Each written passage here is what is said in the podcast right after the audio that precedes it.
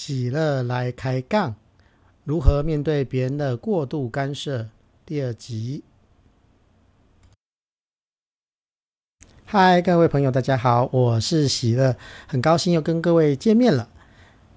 我们上次谈到了过度干涉这个问题。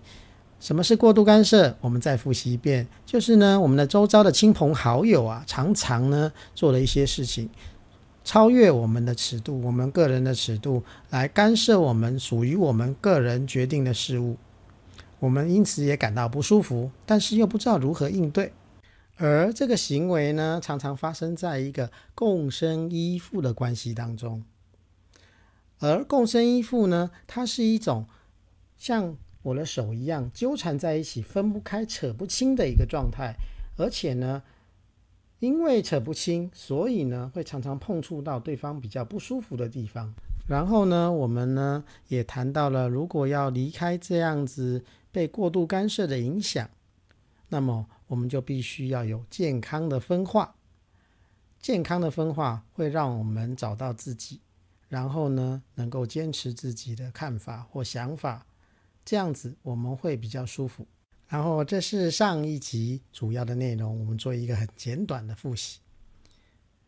那这一集呢，我们主要讨论的是如何让我们自己能够拥有一个比较健康的分化状态。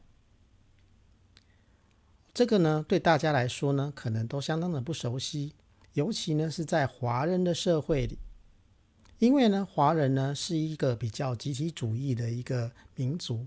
它的文化的系统呢，是属于儒家的家族式的。那这种家族式很紧密的连结呢，就是一种共生状态的一种延伸。所以，对我们来讲，要分开你跟我，或者是说，我们要离开群体的一个共识呢，来彰显我们自己，对我们来讲是相当困难的。因为呢，我们常常被说啊，要以大局为重啦，哦，要牺牲小我，完成大我啊，这种事情呢，对我们来讲呢，几乎呢都已经深入到我们的骨髓里面。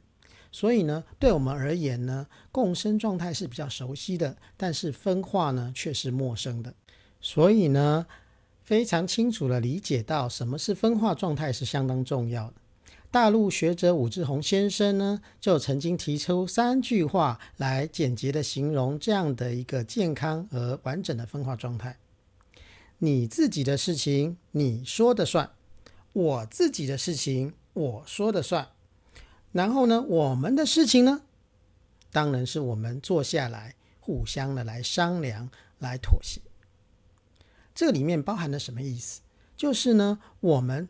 会互相尊重对方对自己事情的决定权，然后呢，我们彼此之间如果有交互的部分，我们呢会坐下来以平等的姿态互相商量，而不是争权夺利，必须一定要有一个人非得听另外完全听另外一个人不可。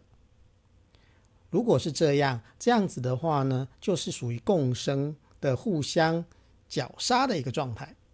什么是共生绞杀呢？就是呢，两个人呢黏在一起，但是呢分不开。可是呢，彼此之间呢又希望对方能够听自己的。最后呢，必须要一个人把另外一个人吃掉，另外一个人必须要放弃他自己的判断权，他自己的决定权，完全呢都必须 follow 这个把他吃掉的那个人。